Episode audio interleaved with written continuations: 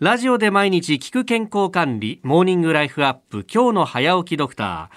今週は江戸川区北小岩にあります神経内科内科、めめ沢委員委員長のめめ沢はじめさんをお迎えいたします。先生、おはようございます。おはようございます。よろしくお願いしますはい、よろしくお願いします。さああー、今朝はスウェーデンのコロナ対策について伺っていきますが、というのも、先生、あの、この夏、スウェーデンに行ってらしたんですって、はい、実はですね、私の長女が今スウェーデン南部のスコーネ大学の放射線科で仕事してるっていうことで、ここの人中見舞い方々行ってきたというようなところです。あー。スウェーデンというと、まあ、スカンジナビア半島の南北にこう、はい。長いイメージのあるはい。国ですけれども、はい。スウェーデン南部じゃあはい。その半島の先の方っていう、先の方ですね。一番先の方の大きな町がマルメという商業都市です、はい。そのちょっと上にええ。ルンドという町がありましてそこが千年の歴史を持つ学園町という形で、はい、これ街の様子というのはどうでしたか？そうですね。あのもう行っても、えー全然昔と変わんなくて、ええあの街中誰もマスクしてる人なんかいませんしああの飲み会もワイワイやってるし、ーで聞いてみると僕が会った人たちとか8割方ええコロナやっちゃってるんですよ。かかっちゃってるすすでにかかった。かかっちゃってる、はい、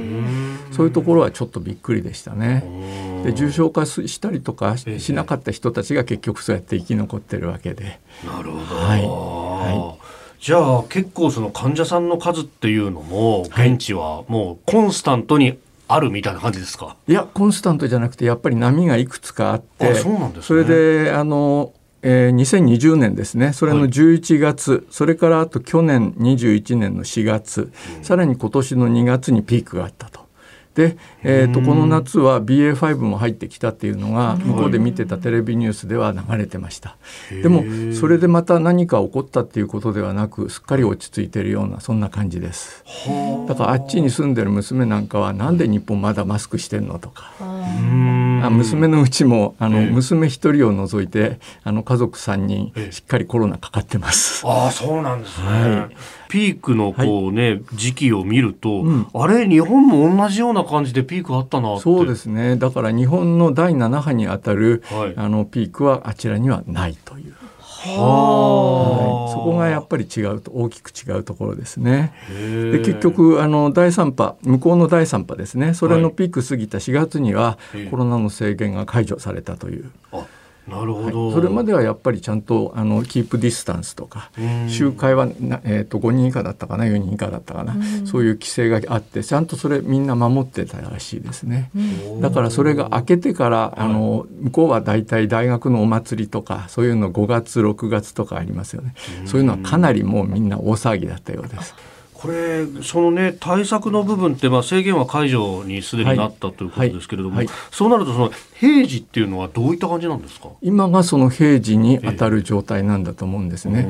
でもともとスウェーデンっていうのはそれなりに自由にやっていこうという、うんうんうん。そういうのがあります、はい。だからあんまり行動制限かけたりとかそういうの好きじゃない国ですね。うんで何のために自由にやるかっていうと結局お子さんたちを教育をきちんと受けさせようとか、でもともとあちらの国の人たちっていうのは風邪ひいたら会社には出ないよ学校には行かないよ。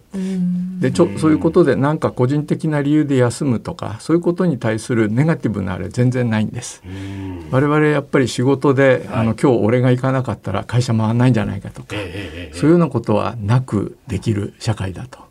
あの現状のそのまはい。あ基本的な対策っていうのはスウェーデンはどうなってるんでしょうか？基本的にはあの最初の段階で、えーコロナわっと入ってきた時には救いきれなくてご高齢者の医療はちょっともうあの手いっぱいだからあまりできないよ。だから命のトリアージっていうふうに言われてた時期もありました。はいただワクチンができてからはワクチンを積極的に国民に打たせて、で高齢者はなもうは、えー8割近く4回目の接種が終わっててこの9月から5回目の接種始まってあそうです回目ですか。五回目そういう形です。はうい。ん。えースウェーデンの様子そしてコロナ対策明日も引き続き伺ってまいります、はい。めめ沢委員委員長めめ沢はじめさんでした。先生明日もよろしくお願いします。どうぞよろしくお願いし。ます